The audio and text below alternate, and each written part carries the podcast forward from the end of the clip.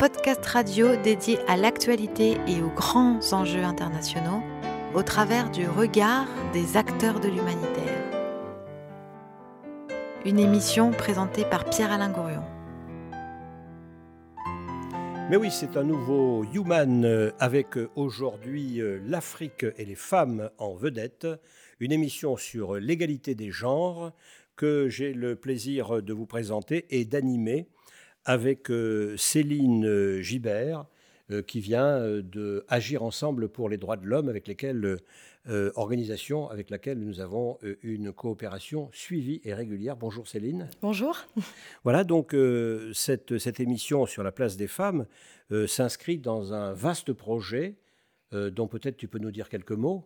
Tout à fait. Donc, Agir ensemble pour les droits de l'homme, pour le rappeler, est une organisation gouvernementale lyonnaise qui appuie des organisations et des projets qui sont élaborés et menés sur le terrain euh, et donc pour la défense et la promotion des droits humains. Euh, partout dans le monde. Nous avons décidé donc de faire une visite d'échange d'expériences pour que ces quatre femmes africaines euh, partagent leurs expériences en matière donc de défense des égalités de genre.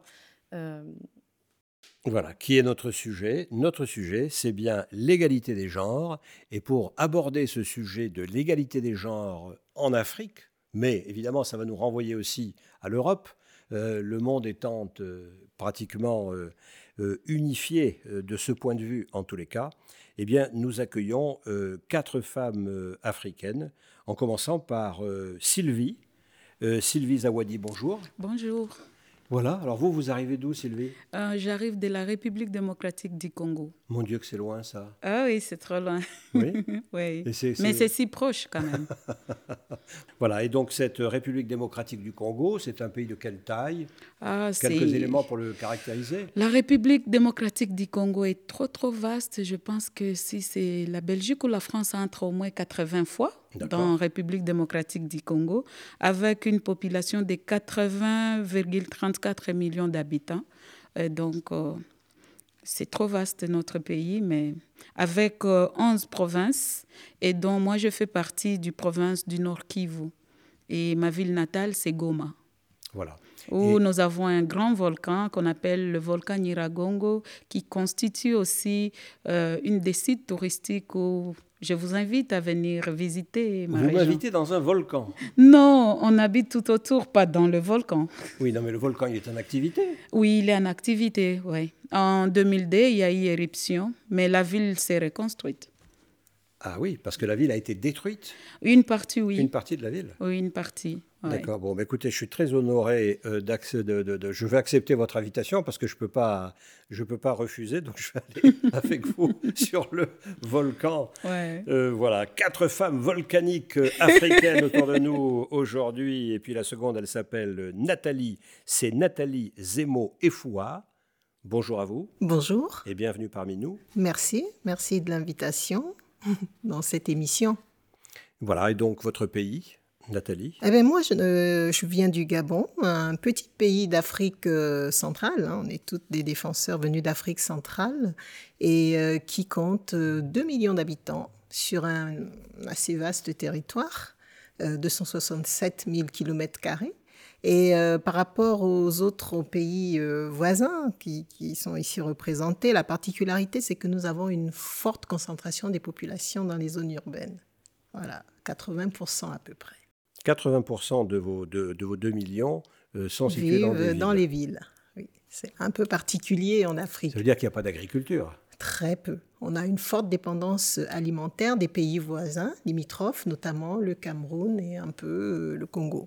Et beaucoup d'importations aussi par voie maritime, où on retrouve dans nos magasins le fromage français, etc., etc. Très peu de production locale avec des efforts euh, de programmes nationaux pour essayer de promouvoir justement euh, l'agriculture, parce que nous sommes un pays pétrolier. Donc la eh principale ressource, du pétrole. Voilà, ah, vous connaissez le mal Ça pétrolier. Ça correspond à quel, pourcentage du 80% euh, du PIB. Voilà. Voilà. Donc la diversification de l'économie reste un objectif, mais vraiment encore assez pas, pas vraiment proche d'être atteint. Mais des efforts sont faits dans ce sens. Voilà, et puis nous accueillons aussi troisième euh, femme volcanique, euh, puisque nous n'avons que des femmes volcaniques autour de ce micro. Eh bien, Thérèse Biennée, c'est son prénom. Mendo Manga. Bonjour Thérèse. Bonjour, bonjour. Et donc Thérèse, vous, vous venez d'où? Euh, Thérèse vient du Cameroun, un pays d'Afrique centrale qui est à sensiblement 5400, 400, 473 km avec une population approximativement à 22 millions d'habitants. Et je pense qu'on a sensiblement 245 ethnies au Cameroun. Parce ah, que ce qui fait notre particularité, c'est cette diversité culturelle. Beaucoup d'ethnies, beaucoup de langues. Beaucoup de langues. Et une colonisation qui a été à la fois euh, française, allemande. Euh, et tout en partie anglaise, même dans certaines régions, me semble-t-il. Mais les deux principales langues parlées au Cameroun sont le français et l'anglais. Voilà. Et vous, c'est aussi votre langue maternelle ou quasiment maternelle? Hmm. C'est les deux. Oui. Donc le Cameroun est bilingue. Mais maintenant, peut-être l'approfondissement sur le terrain n'est pas toujours cela, parce qu'il y a une partie francophone, il y a une partie anglophone, mais le Cameroun est bilingue. Voilà, tous les Camerounais sont, sont bilingues. C'est une immense richesse. Euh, que d'être euh, bilingue. Euh, tout le monde ne peut pas en dire autant. Euh, en tous les cas, je parle pour Céline et pour moi. Et puis, enfin, Céline, on accueille. Je parle quatre langues. Hein. Oh, bah oui, bon, voilà. Bah je me suis planté grave. Alors, Céline nous parlera tout à l'heure en italien, en espagnol, en anglais, je ne sais pas. C'est ça. C'est les trois que je parle. C'est les trois en plus du français. Mm. D'accord, en plus du français. D'accord. bon, bah alors, vous êtes battu. Hein. et donc, Anne-Marie, vous, Anne-Marie Mzilla, euh, vous venez du Congo-Brazzaville, c'est-à-dire de la République du Congo. Quelques mots sur la République du Congo, peut-être? Oui, la République du Congo, euh, c'est un pays qui a 342 000 km, avec une population euh, qui varie entre 4 millions et 5 millions d'habitants. Bon, c'est une population aussi qui est concentrée dans 3-4 villes, hein, 3-4 villes, et qui vit beaucoup plus de l'importation. Et nous avons 12 départements. Et nous avons euh, deux langues nationales. le, lingala et le, kikongo, le kitoba plutôt. Et nous avons une langue qui est officielle, la langue française sur laquelle euh, nous euh, faisons tout. On étudie et puis en famille on parle aussi le français. Voilà. C'est une colonie française. Hein. Et donc vous, Anne-Marie, euh, vous venez euh, pour le compte de quelle organisation? Je suis euh, la présidente de l'Union des syndicats du Congo. Oui. L'un des syndicats qui est dirigé par la femme au niveau de la République du Congo. D'accord. Mm. L'un des syndicats dirigé, par, une femme. Parce que vous ne représentez pas que les femmes syndiquées, vous représentez les femmes et les hommes. Je oui, je représente les, les femmes et les hommes parce que nous sommes un syndicat qui ne s'occupe pas que des femmes, mais nous occupons aussi des hommes. Et vous êtes un syndicat, par analogie avec la situation euh, française, euh, qui, est, plutôt un syndicat de travailleurs, un syndicat qui revendique euh, les droits des travailleurs, un syndicat classique à l'européenne, si j'allais dire.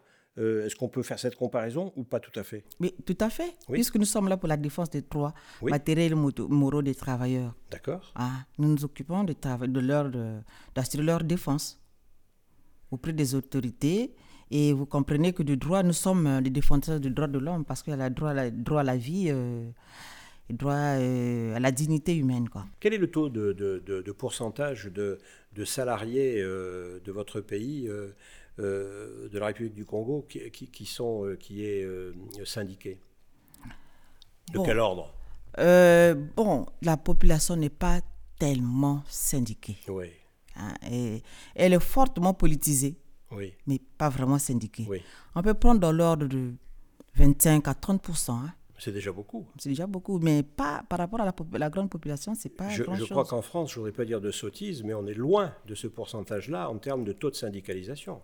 Très loin. Ah oui, nous avons beaucoup de, euh, beaucoup de syndicats aussi. Oui, bien sûr. On a 4-5 syndicats. Hein. Et vous êtes le principal? Non, non, nous ne sommes pas le principal. Nous sommes peut-être le dernier né. Hein. D'accord. Ouais. Celui qui est le plus marqué par les luttes des femmes? Oui. D'accord. Parce qu'il est, est, dirigé par une femme. Mmh, mmh, bah oui. Mmh. C'est probablement pas un hasard. C'est pas un hasard, merci. Voilà, euh, Céline, euh, donc euh, bah voilà nos, nos invités présentés. Tout à fait. Nous voilà partis pour une petite heure en, votre, en votre compagnie. Alors, l'idée, c'est de parler de l'égalité des genres, de l'égalité entre hommes et femmes. alors, peut-être peut-on partir pour parler de l'égalité, de cette égalité revendiquée, des inégalités. Je ne sais pas qui souhaite euh, aborder la première, euh, ce sujet. Euh, qu'est-ce qui est le plus évident, le plus criant dans les inégalités hommes-femmes dans votre pays? Peut-être avant d'aborder directement cette question, Nathalie, des inégalités, moi je veux dire que déjà la, la, particularité, une des particularités sur l'égalité des genres dans mon pays, le Gabon, c'est que l'accès à l'école est ouvert aux garçons autant qu'aux filles. Les garçons et les filles, euh, euh, à l'âge d'aller à l'école primaire, euh, ils vont sans distinction de sexe. Et là où les inégalités commencent, c'est quand on arrive en l'avant-dernière, on va dire CM1, CM2, 4e, 5e année du primaire, quand les filles atteignent l'âge de 10 ans en général, et la première inégalité avec le phénomène du harcèlement sexuel des jeunes filles, des, fillettes, euh, et où vous avez des grossesses précoces qui commencent, euh, où vous avez... Euh, à 10 ans, si jeune? Oui, tout à fait. Et y compris, y compris par quoi? Par leurs camarades de classe Par les... C'est pas par l'instituteur, je suppose tout de même. Bah, écoutez, euh, encore la semaine dernière, il y en a eu une pleine page du quotidien L'Union, qui est le journal principal du pays, qui présentait justement un enseignant harceleur qui s'était rendu coupable de détournement de mineurs parmi ses élèves.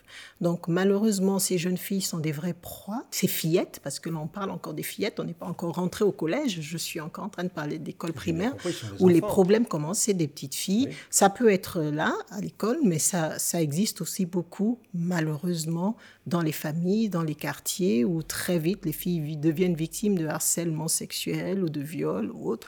Et il y a un décrochage scolaire qui commence à cause de cela.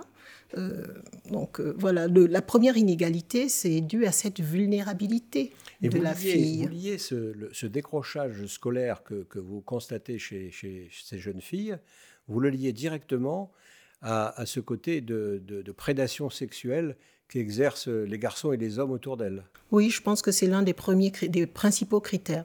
Parce que euh, contrairement à plusieurs cultures africaines où on se dit que l'école euh, n'est pas pour les filles qui doivent rester à la maison, euh, heureusement, dans mon pays, on a, a un peu dépassé cette perception. Et aujourd'hui, il est admis que les filles aient droit à aller à l'école autant que le garçon.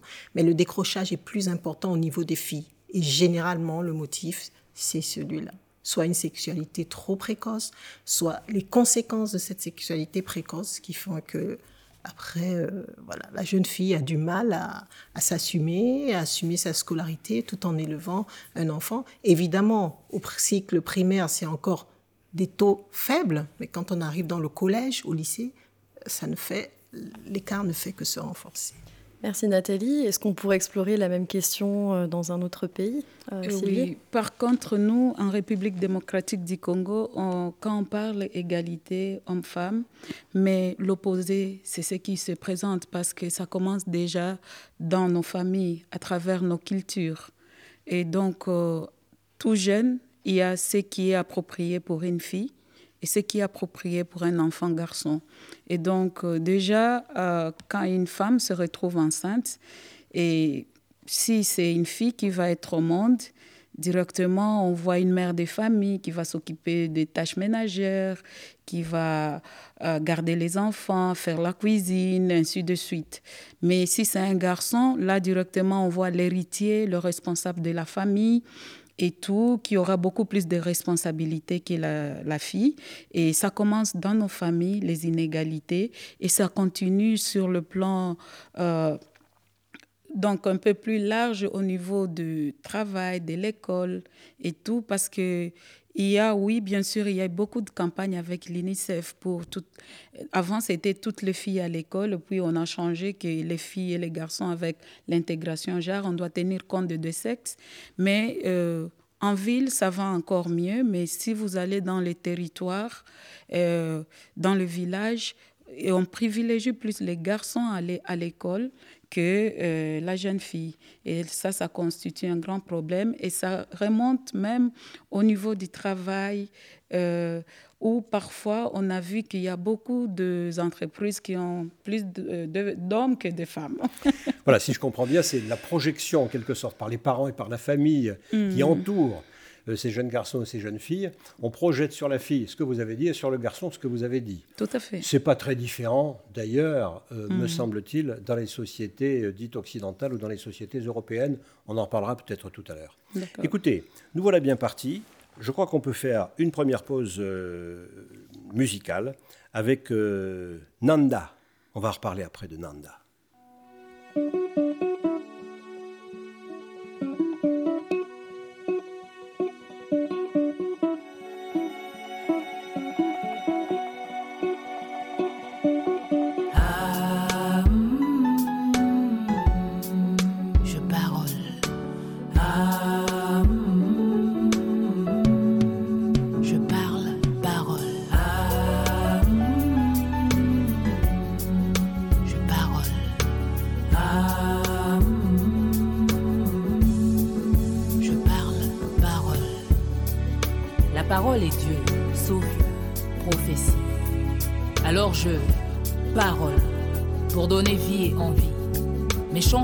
Morale, mes émotions pour gentillesse. Ma parole semée au vent porte ses bourgeons. Les silences de la contestation me hurlent au fond. Parole. Il paraît que la bouche qui mange ne parle pas. La mienne est vide, alors je parole pour tracer le chemin de la mémoire. Je parole sur notre sort. Je verbe les choses de nos corps. Au bout du silence, je parole. Mon slam est crié sur saut. Il est un vêt de Zwingema. Il compte l'homme, la mort et l'immortalité. Il compte l'amour, la justice et la liberté. Nyekamba, Ma, Tomezo. Parole, je, parole.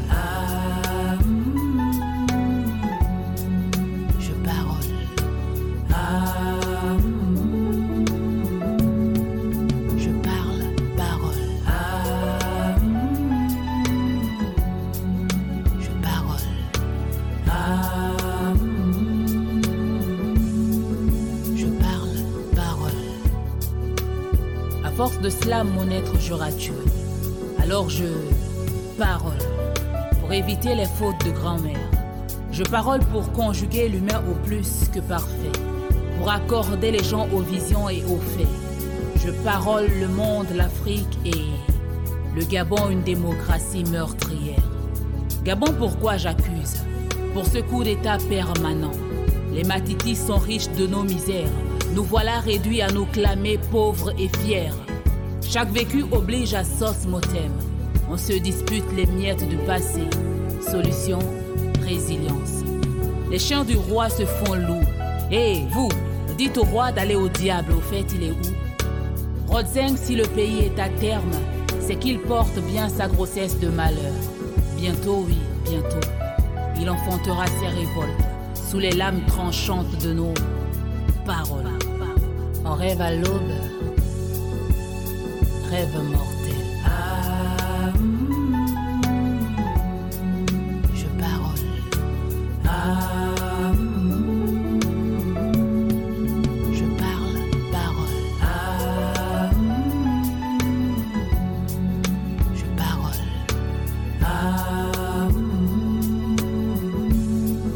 Je parle parole.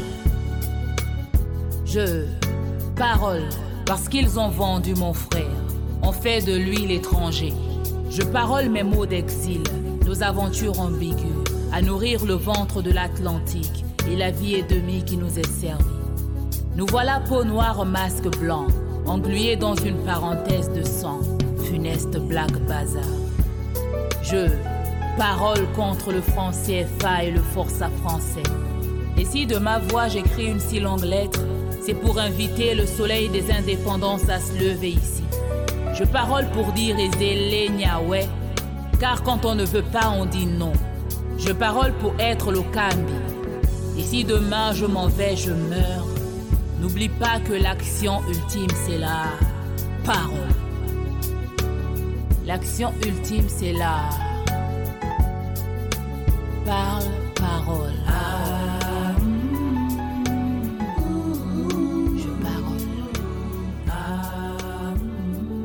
Et voilà, euh, nous étions avec euh, Manda, euh, avec un titre qui s'appelle Je parole.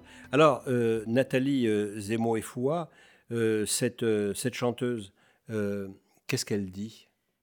Euh, ce, titre-là, je ne le connais pas particulièrement, mais Nanda est une euh, jeune Gabonaise installée ici en France, à Paris, précisément, qui est une activiste, qui est dans tous les mouvements de la jeunesse africaine aujourd'hui, qui revendique plus de liberté en Afrique, plus de liberté d'expression, plus de démocratie, plus de respect de la souveraineté des peuples.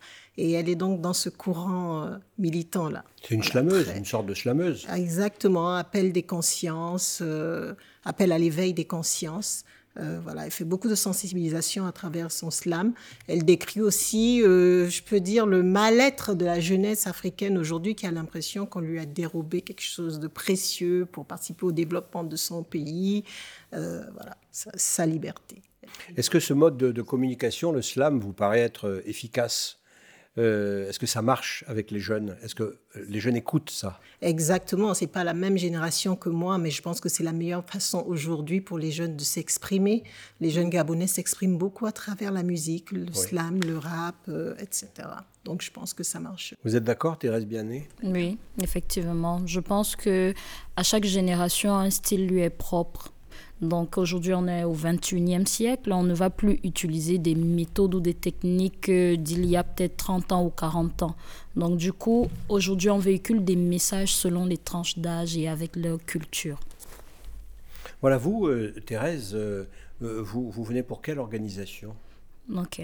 je viens pour la 2HRC, Health and Human Rights Cameroun, uh-huh. qui est une organisation à base communautaire qui fait dans la santé sexuelle et reproductive et qui travaille avec des populations vulnérables. Quand je parle de populations vulnérables, je pense aux travailleurs de sexe, je pense aux personnes vivant avec le VIH-Sida, je pense aux mototaximans et clients de mototaximans, je pense aux usagers... Que des mototaximans des motos, chez nous en Afrique, des mototaximans, ce sont des personnes qui font le clando avec la moto.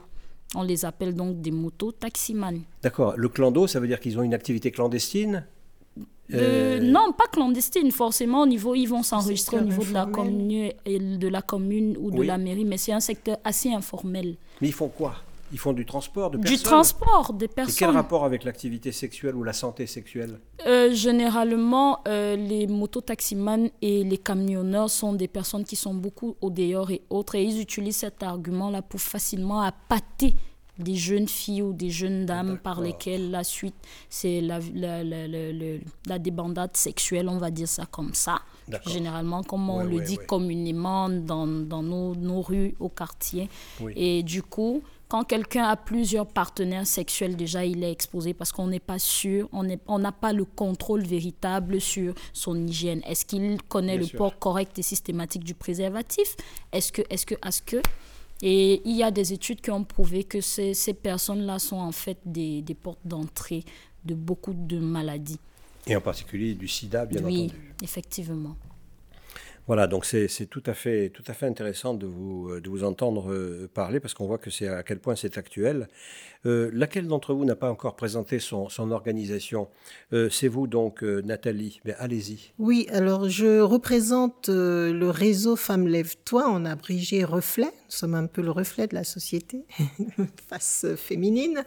Euh, voilà, qui est une association euh, qui travaille essentiellement sur trois thématiques. La première, c'est le leadership et l'autonomisation des femmes, donc comment rendre les femmes plus autonomes et les encourager à prendre plus d'initiatives pour participer au développement de la société. La deuxième, c'est ces questions qui nous emmènent aujourd'hui de, défense des droits de l'homme.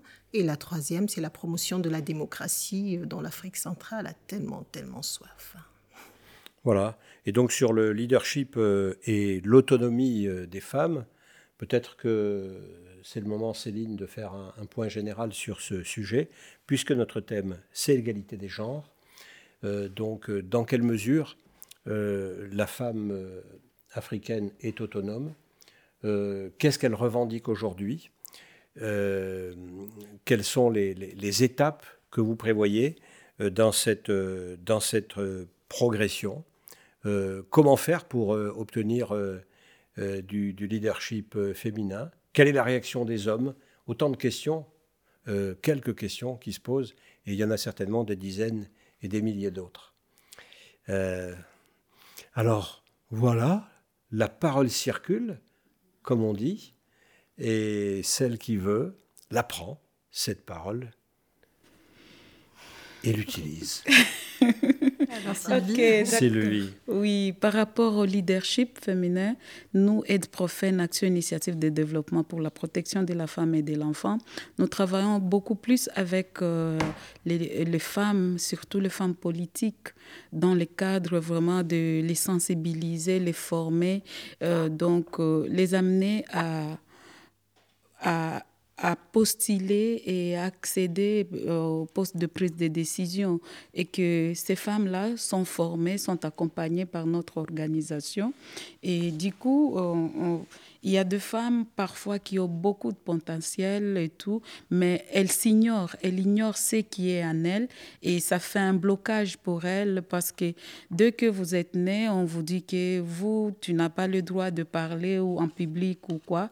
Tu vois, ça crée des frustrations. Euh, auprès des femmes, des jeunes filles. Mais dès qu'ils sont formés, ils sont, on leur apprend c'est quoi le leadership, comment ils peuvent avoir l'estime de soi, se faire confiance. Et vraiment, c'est comme un boom. Les femmes se découvrent et ils se lancent dans la course politique. Et là, c'est quelque chose qu'on travaille là-dessus depuis 2015. Comment réagissent les hommes? Comment réagit la société? Ah, la société, il y a des faces. Il y a ceux qui vraiment encouragent les femmes à aller de l'avant et il y a d'autres qui n'encouragent pas. Du moment que dans notre société où c'est l'homme qui a la parole, quand on voit une femme commencer à faire la politique, d'habitude, on les assimile à des prostituées. Donc, on te dit, hey, toi là, tu commences maintenant la route de la prostitution, tu seras une concubine de ces hommes politiques et tout. Et ce qui parfois fait trop mal, c'est que nous-mêmes, les femmes, on n'arrive pas à nous soutenir entre nous. Et donc, euh, oui, tu peux être femme, parce que dans notre pays, République démocratique du Congo, euh, il y a 52% de femmes. Donc si on se décide, nous-mêmes femmes, de voter seulement de femmes, on peut le faire passer facilement. Mais curieusement, il y a peu de femmes qui peuvent postuler, mais ils ne peuvent pas passer parce qu'on n'arrive pas à accepter que l'autre peut être meilleur ou peut faire quelque chose de bien que moi. Et donc, et ça, ça crée beaucoup plus de frustration hein, auprès d'autres femmes. Et les autres ont peur de se lancer aussi euh, dans la course à cause de ces stéréotypes qui existent. Je comprends. Ce que je comprends moins, c'est le, rapport entre euh, euh, le, la prise de parole des femmes, le fait que des femmes deviennent des, des femmes politiques, se présentent aux élections, etc., et le fait qu'on les assimile à des prostituées. Mais pourquoi, grand Dieu? Quel rapport? Quel rapport? Je, vous le demande à vous, mais je demande mm. aussi aux autres. Euh, quel rapport? Pourquoi? Peut-être pour, pour répondre, tenter de répondre à cette question, moi j'aimerais, si vous permettez, oui. si vous permettez, Pierre-Alain, partager une anecdote avec vous. Moi j'étais invitée par un parti politique un jour pour organiser une formation, pour animer une formation pour les femmes de ce parti sur comment motiver une femme pour une cause commune. Et dans les exercices que j'ai prévus, j'ai demandé quelles étaient, d'après eux, les, qualités d'une femme de valeur et quelles étaient, quelles étaient les qualités d'un homme de valeur. Évidemment, le portrait robot était différent. Les valeurs euh, qui font qu'une personne soit de qualité dans, la, pensée commune ne sont pas les mêmes selon qu'on est une femme ou un homme. Donc, je voulais le vérifier, ça s'est confirmé. Alors, c'était quoi Et alors, dans l'une des valeurs qui revenait chez la femme, c'était la soumission. Oui. Donc, je pose la question aux participants en leur disant une femme, la soumission est donc une valeur pour qu'une femme soit reconnue comme euh, une femme de, et donc une, pardon, une exigence, un principe pour qu'une femme soit reconnue comme une femme de qualité, de valeur.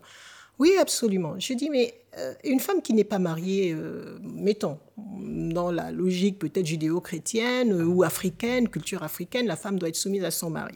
Mais si elle n'est pas mariée, elle doit quand même être soumise ah oui, bien sûr. Et là, il y a une jeune femme qui me répond en me disant, mais oui, bien sûr, il y a toujours un homme à côté de nous et on doit dépendre de cet homme, la dépendance. Euh, la femme euh, africaine est souvent éduquée dans un esprit de dépendance.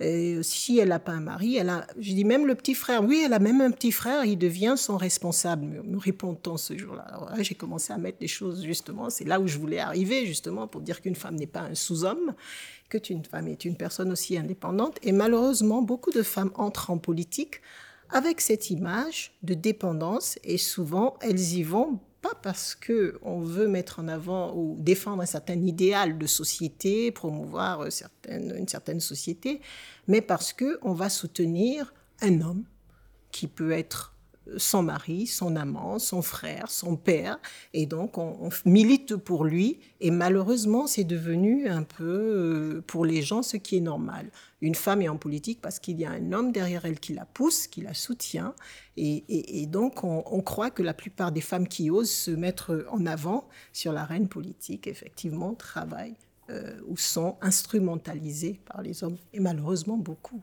jouent ce jeu. Oui, bon, je peux donner un autre exemple. Récemment, chez nous, on a eu des élections.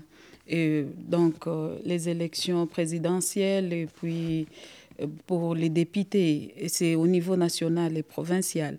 Mais quand on, a, on est arrivé au niveau des, des gouverneurs, il y a, on a fait passer, il y a le gouverneur qui a été élu au niveau de l'Assemblée provinciale et puis, il y avait le vice qui doit être, elle est, elle est, une femme.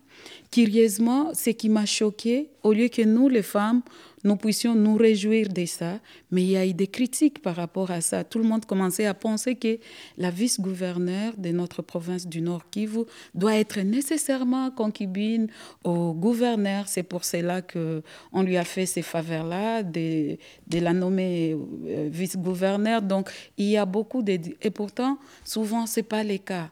Ce n'est pas le cas, ça dépend aussi de votre partis politiques et tous les quotas qui peuvent faire à ce que vous puissiez passer vice-gouverneur.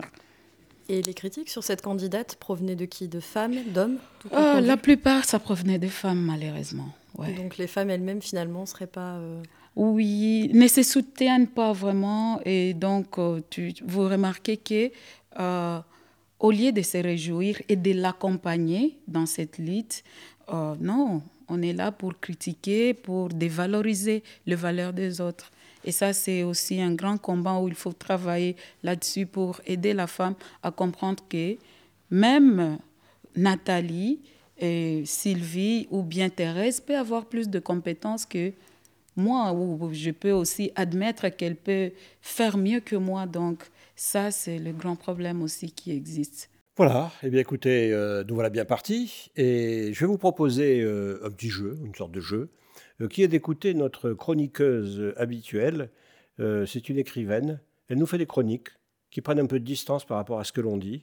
Elles vous ont téléphoné, elle vous a téléphoné, je crois, en Afrique où vous étiez, dans vos pays, et, et puis elle a réfléchi, et puis elle a vu le thème, et elle a fait cette chronique, écoutez. On frappe à ma porte Curtillet. Pierre-Alain, discuter avec vos invités aujourd'hui m'a fait le plus grand bien. Grâce à elle, me voici réveillée, enthousiasmée, vivante. Oui, vous rallumez ma flamme endormie, mesdames. Avec vous, un autre avenir devient possible. Oui, car chez vous, la page est blanche. Tout est à faire. Vous pouvez tout inventer. Et quand il s'agit de tout inventer pour 50% de la population d'un pays, pourquoi ne pas repartir de zéro pour tous?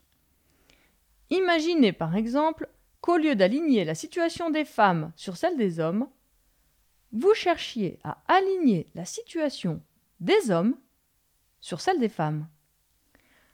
La gouvernance, par exemple, plutôt que d'imposer des femmes dans les instances décisionnelles, on interdirait les hommes. Plus d'hommes, plus de femmes. Et à la place, de toute nouvelle forme d'organisation à inventer ensemble. Le travail? Plutôt que de mettre les femmes au travail, on pourrait mettre les hommes au repos, et on inventerait ensemble de tout nouveaux équilibres de vie. Les tâches ménagères et ingrates? Plutôt que de mettre les hommes au travail, on mettrait les femmes au repos, et on inventerait les modes de vie de demain. Oui, Pierre-Alain, j'en suis persuadé. La situation catastrophique des femmes en Afrique porte en elle le réenchantement du monde tout entier. L'ampleur de la tâche et l'énergie phénoménale qu'elle insuffle permet de tout rêver et de tout oser, de penser plus grand, plus beau, plus loin. Les hommes ne suivront jamais? Alors là, mesdames, profitez de votre séjour en France pour discuter avec eux de leur situation aujourd'hui. Ensuite, allez voir n'importe quel homme dans votre pays et donnez-lui le choix suivant. Soit nous construisons ensemble un nouveau monde, soit vous finirez comme les hommes en France. Je peux vous assurer qu'ils choisiront la première option. La situation des femmes euh, en Afrique euh, vous paraît-elle si catastrophique, euh, Anne-Marie? Euh, bon, c'est parce que quand on parle de la, de la, situation de la femme en Afrique, on regarde seulement euh, le volet politique. Oui. Or, la femme est dans le, tout le sphère de développement d'un État. Je crois que c'est pour ça qu'à un moment donné, je ne suis pas d'accord avec cette manière de célébrer le mois des droits des femmes. Il faut qu'on arrive à faire le point, à faire l'évaluation pour savoir à quel niveau nous sommes. Les femmes, parce que nous avons des lois qui ont été des avancées sur le plan euh, du droit, mais malheureusement qui sont en train de reculer aussi par, de par notre propre faute. On ne sait pas à quel niveau nous sommes, on ne sait pas euh, euh qu'est-ce qui a été, c'est-à-dire que par rapport à la loi, quelle avancée nous avons pu avoir. Donc c'est pour ça que je me dis, je crois qu'il faut qu'on regarde, on regarde le monde autrement pour faire, faire les statistiques. Effectivement, en politique, on a eu des avancées. Dans les entreprises, dans le secteur privé, comment les femmes sont en train d'avancer. Dans le secteur du développement, comment, les femmes sont en train d'avancer. Et en ce moment-là, on pourra pouvoir euh, laisser quelque chose de palpable. Est-ce que vous critiquez, là, j'essaie de comprendre, euh, c'est quoi? C'est le fait qu'on qu focalise spécifiquement sur les femmes? Euh, J'essaie de comprendre votre propos sur le droit des femmes. Quelle est la critique que vous portez? La critique que je porte, c'est qu'on parle beaucoup plus des femmes politiques. Ah, et pas des autres mais les autres dans, le, dans le, développement, dans un, dans le développement, c'est la femme qui est le moteur du développement dans un État. Vous avez le secteur privé, par exemple, quand vous regardez le nombre des entreprises, il y a combien de femmes qui sont, euh, qui, qui, sont à, à, comment on appelle, à la tête de ces entreprises-là? On peut parler, on peut partir de la France. Et c'est la même chose en Afrique. Et ces femmes-là aussi, il faut, il faut, ça, il faut que ça devienne comme une sorte de mélation pour, poser, euh, pousser ces femmes-là justement à, occuper ces postes de responsabilité, de ne pas attendre que la politique. C'est pour ça qu'à un moment donné, on donne l'impression que quand on responsabilise une femme, ça devient de la prostitution. Et ça, je ne suis pas aussi d'accord à ce niveau. Vous avez la femme rurale, chez nous en Afrique. C'est cette femme-là qui tient le foyer dans, un village. Comment est-ce qu'elle se débrouille pour nourrir cette femme-là et sa, famille? Elle prend en charge le poids de la famille. Et cette femme-là, on ne reconnaît pas ce travail qu'elle fait. On ne reconnaît pas ça. Et nous, dans nos États, on ne les décore pas. Je, pose la question, là où nous sommes, là, sauf s'il y a des choses qui m'ont échappé, en Afrique centrale, au mois de mars, combien de femmes ont été décorées dans nos États? On a reconnu la valeur de leur travail. Ça n'existe nulle part. Et c'est les femmes ministres qui sont là, euh, qu'on nomme pour deux, trois ans, qui sont dans l'instabilité institutionnelle, qui pensent que c'est celle-là qui incarne euh, le, le, le, comment on appelle euh, plus représentative. oui, la représentation, l'image, euh, l'égalité, l'équité, c'est celle-là. Ah non, c'est pas possible. C'est pour ça que moi, de temps à autre, moi, vous allez voir que moi, j'ai un autre regard. Parce que moi, je suis syndicaliste j'ai euh, une vision dans l'ensemble, dans l'ensemble euh, de notre développement, dans, dans le développement de notre pays. Oui, je comprends, et c'est un, un, apport intéressant, en effet, votre regard transversal, qui n'est pas uniquement focalisé sur la question des droits de l'homme, euh, de l'égalité des genres, etc., mais qui a une vision, euh, bon, voilà, qui concerne l'ensemble de, de, la société et l'ensemble de votre société. Thérèse, qu'est-ce que vous pensez de, du discours euh, d'Anne-Marie à l'instant? Je suis tout à fait d'accord avec Anne-Marie.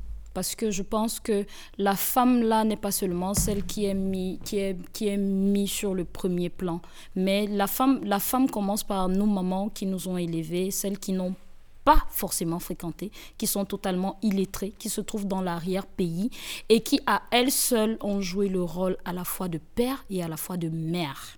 Parce que les bien pères étaient partis. bien- bien- non, pas forcément. Il y a l'homme, l'homme est là, Oui. mais tu vas voir une maman qui est multitâche. Elle est comme un robot. Elle va au champ, elle sème du manioc, des arachides, de la patate, du macabo.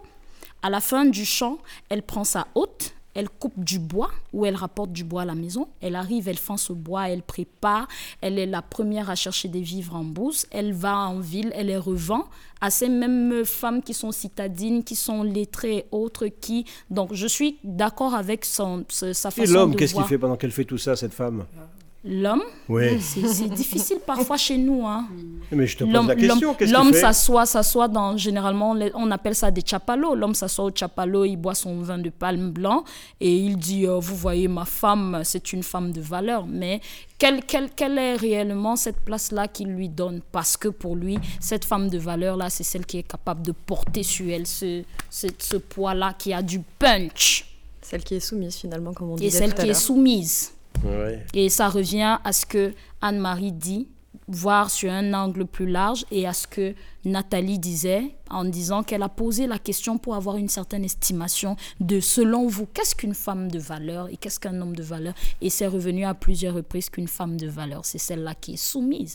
Ça veut dire qu'une femme qui forcément n'est pas soumise n'est pas une femme de valeur? Point d'interrogation. Bon. Et du coup, que devrait être la femme? Que devrait être la femme? Alors oui, que devrait être la femme? Demande et que devraient être les valeurs et quelles valeurs vous voulez faire porter aux femmes que vous soutenez dans tous vos programmes euh, respectifs qui sont différents, qui vont toucher au leadership comme euh, à la santé sexuelle et reproductive.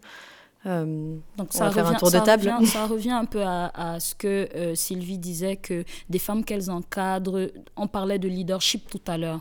Je pense que quand on fait des... Il faut d'abord pouvoir les rassembler, si elles acceptent. Maintenant, avoir des causeries éducatives avec elles. Parce qu'elles sont nombreuses qui savent qu'elles sont des femmes, mais est-ce qu'elles connaissent réellement leur potentiel? Est-ce qu'elles est qu'elles connaissent réellement quelles valeurs elles ont? Est-ce qu'elles connaissent même ce que c'est qu'une valeur? Donc, on fait des causeries avec elles, on essaye d'encadrer, on, on, on- pose des questions pour connaître d'abord si elles, elles ont des connaissances sur certaines choses et autres. Mais maintenant, après, on essaye de stimuler et leur dire, tenez, sur, sur tel plan, il y a telle chose, sur tel plan, il y a telle chose. Est-ce que vous connaissez vos droits?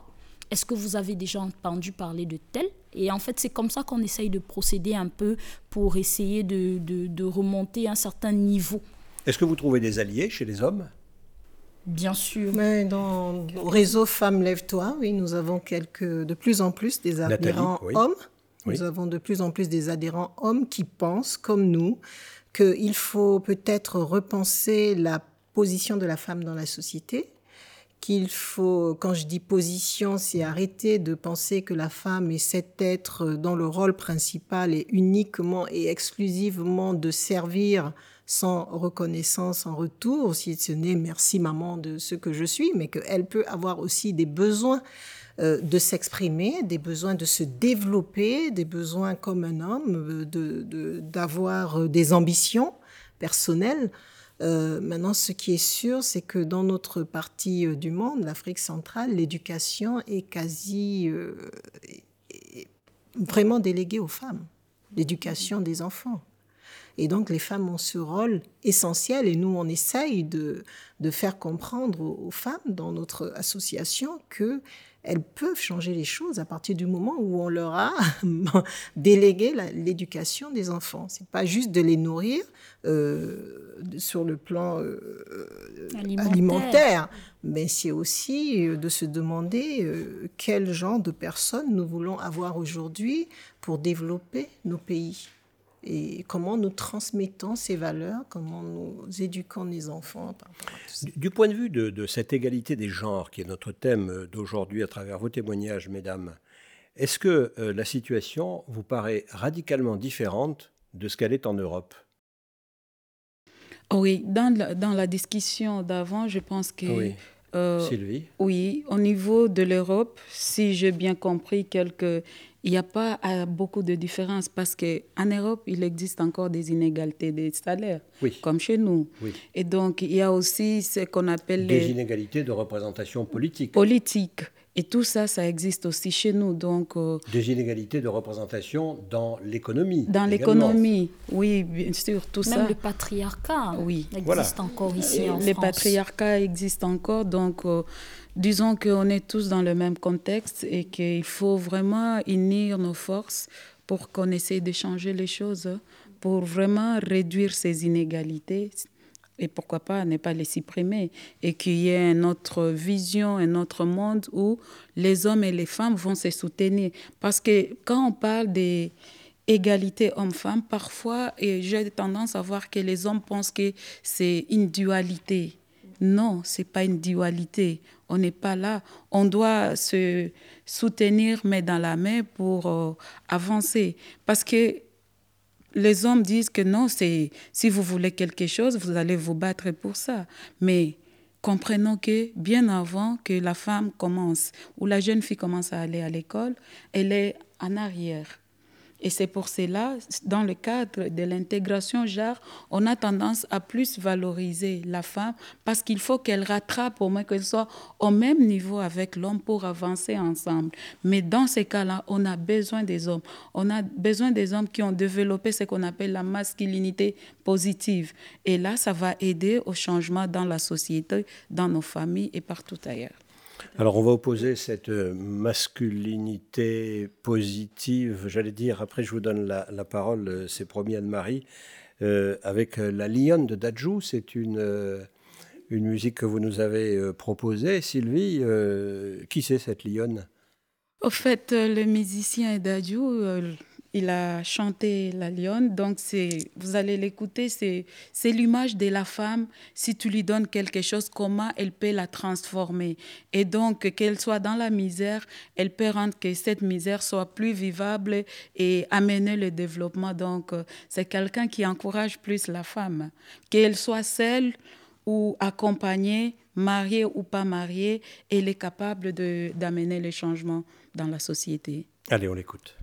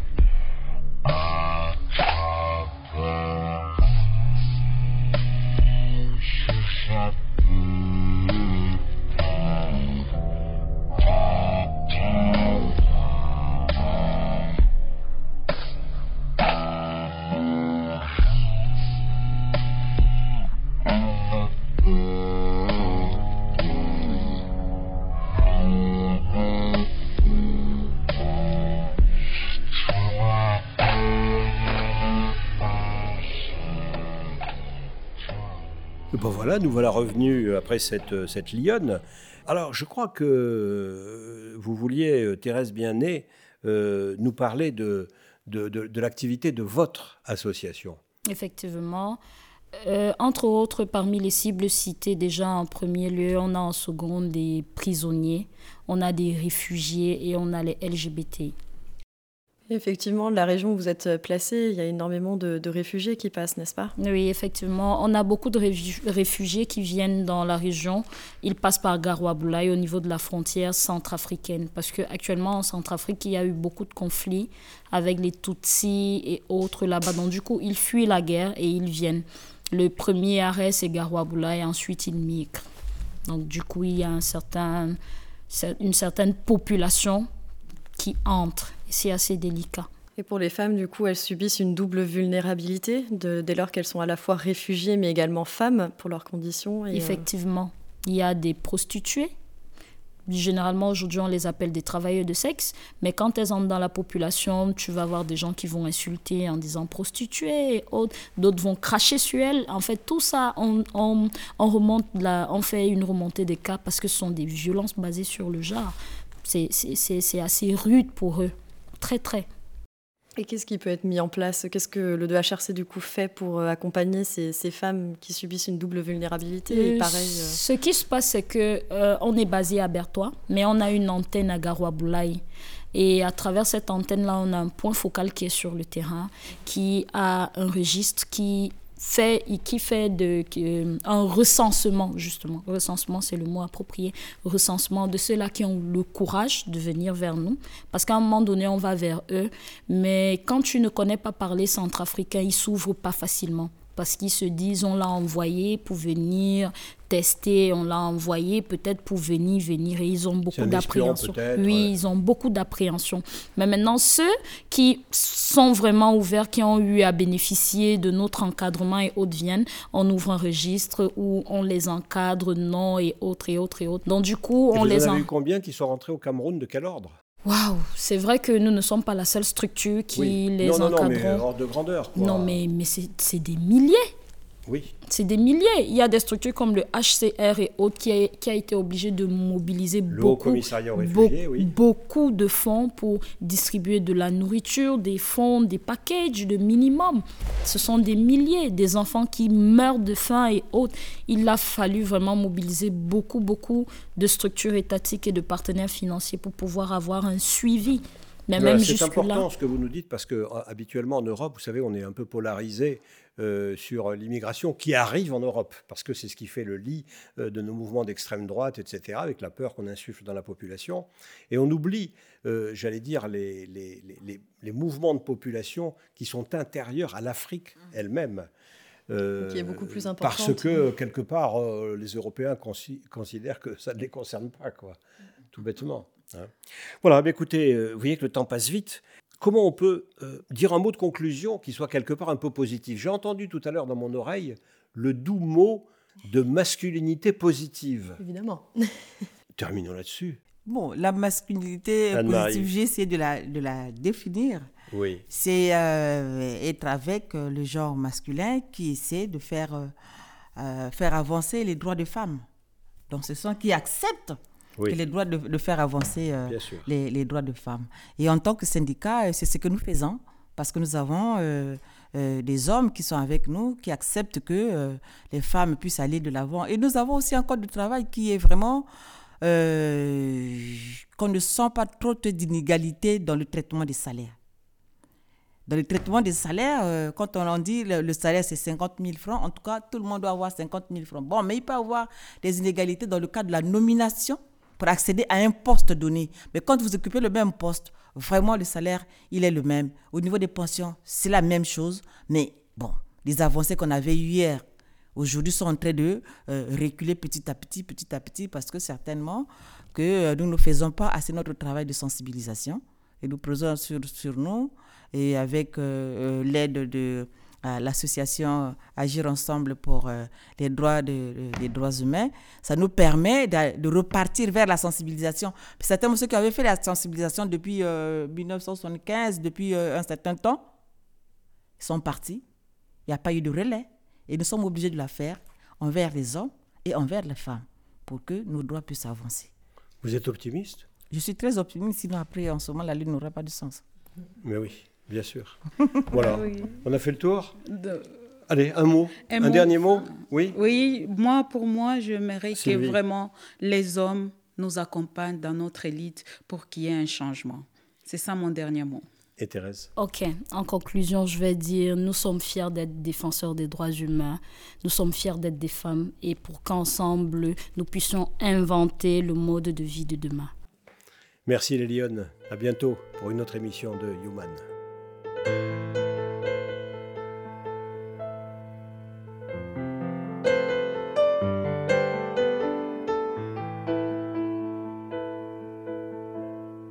Human. un podcast radio dédié à l'actualité et aux grands enjeux internationaux au travers du regard des acteurs de l'humanitaire. Une émission présentée par Pierre-Alain Gourion.